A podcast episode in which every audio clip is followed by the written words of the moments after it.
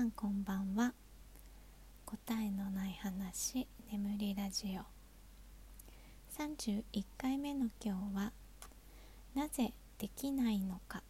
というテーマでお話ししたいと思います。あのー、自分がね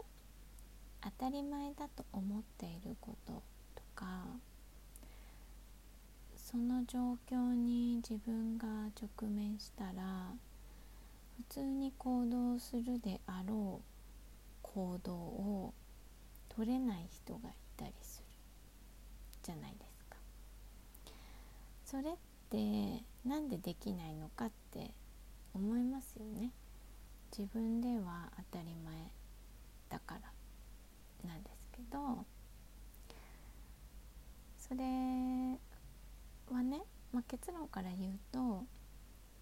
知らないからなんですよね。あの私にとっては当たり前で基地なんだけれどもできない人からしたら知らないんですよね。知らないことは想像もできないし、えー、行動にも移せないっていうたったそれだけのことなんですけど人はそれに結構イライラしたりしますよね。そう今日そのあ知らないんだっていうのをねちょっと再認識したことがあってこのテーマにしてみたんですけど、まあ、子どものねオンライン授業今日もあったんですけどあのー、小学校3年生のやつですね。で今まではほとんど、えー、動画を見る、えー、もしくは先生が出した課題を読んで PDF とかを読んでノートに書くしかなかったんですよやることが。なんだけど今日初めて、えー、そのデジタルコンテンツに入力するっていう作業があったんですね。で、えーと、特にね先生からは、えーと「これをやってください」っていう言葉しかなくてあの「今日はデジタルコンテンツもありますよ」みたいなその下にあるリンクから「えー、やってください」っていう日本語でありました。で息子が取った行動はデジタルコンテンツだから、えっと、入力したり選択したりする必要があるんですけど、えー、息子はそのコンテンツの問題をね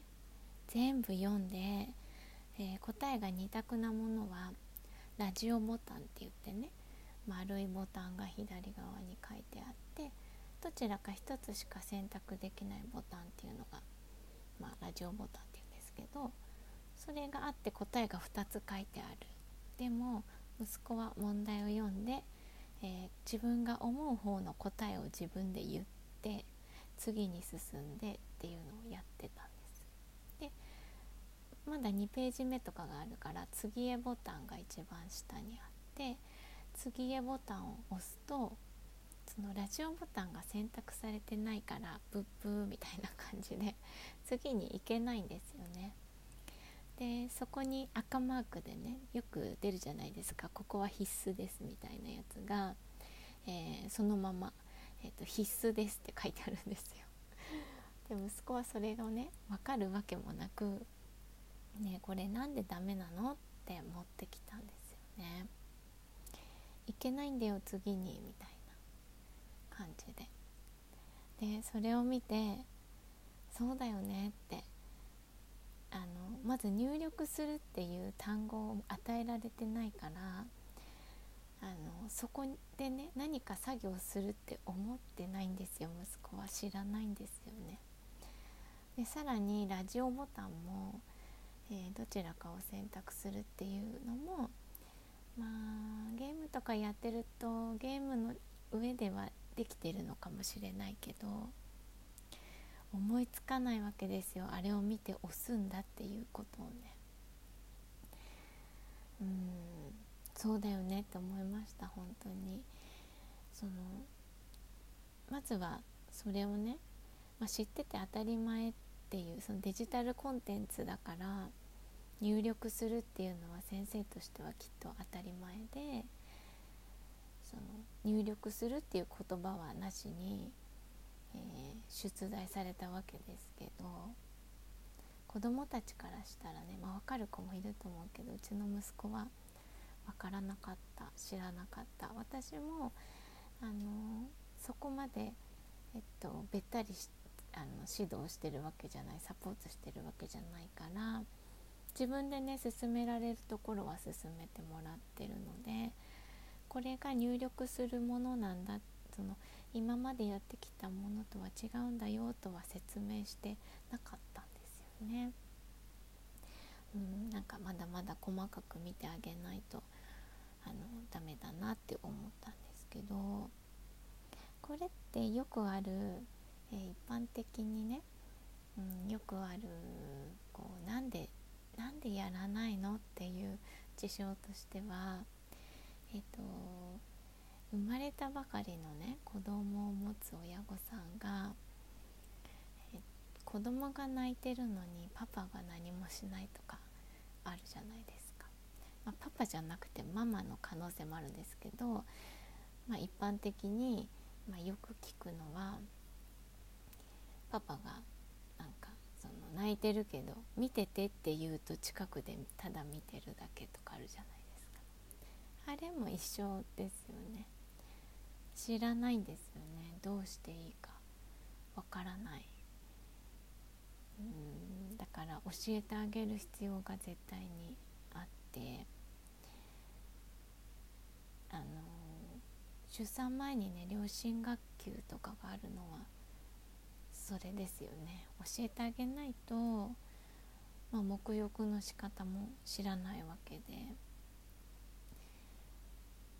まあなんか考えられる人だったら赤ちゃん、まあ、赤ちゃんの首は柔らかいからとか首が座ってないからとかこういうふうに支えてあげればいいとか分かる人もいるとは思うんですけどまあ分からないのが普通ですよね。からやっぱり知らないことっていうのは行動できないし予想もできないっていうのを改めて思いましたそうなんかこういうことがねあると、まあ、子育てしてるとちょくちょくあるんですけどあ教えてあげてなかったなってその自分基準でね大人基準でやってはいけないなっていうのをすごく気がつかされますね。でも結構今日は算数をねサポートしてて私もなんかちょっとイライラ して。なんか同じことをやればいいし先生が書いてある、文章もちょっと完璧ではないから読みづらいっちゃ読みづらいんですけどあの読んだらわかるでしょって思うこととかもねあってでもきっと分かんないんだろうなと思ってそこをね、えー、と先生の言葉を、えー、分かる形に噛み砕くっていうのはしばらくはやってあげないとダメだなって思いました。なんかもう今日は私も余裕がななかったのかなんかわかんないですけど。いやわかるでしょみたいな。え読んだ？みたいな。ちょっとね厳しい言い方になってしまって息子はメソメソ泣きながらやってましたけど。うん。でもねちょっと乗り越えてもらわないとその自分でねよしって思ってこの間の話じゃないけどね決意してねあの自立。小さな事実をねしていってもらわないとなので、うん、ちょっと厳しい言い方にはなったけどその後しっかりサポートしながらやりました。でもねちょっと息子のけなけなところはそのやり終えた後にねあのメソメソしながら「ごめんなさい」って 言いに来るんですよね。その最中はね結構何て言うの？意地を張ってね怒った顔を見せたりするんですけど終わるとね素直に「ごめんなさい」って 言いに来ますね。なので私もそこであのちょっと言い過ぎた時は「ごめんね」って言うんですけどうん知らないことってどうにもならないですからね。やっぱり一つ一つ教えていってそれを一つ一つ吸収していくことっていうのがやっぱり知識につながっていってでその知識が次の行動につながるなと思いました。なんかちょっと前に同じような話したな。何だろう。何だったっけ？知識の話しましたよねどっかで。ちょっと忘れちゃったけど。はい。いつ話したかな？私もちょっと前のやつを聞いてみたいと思います。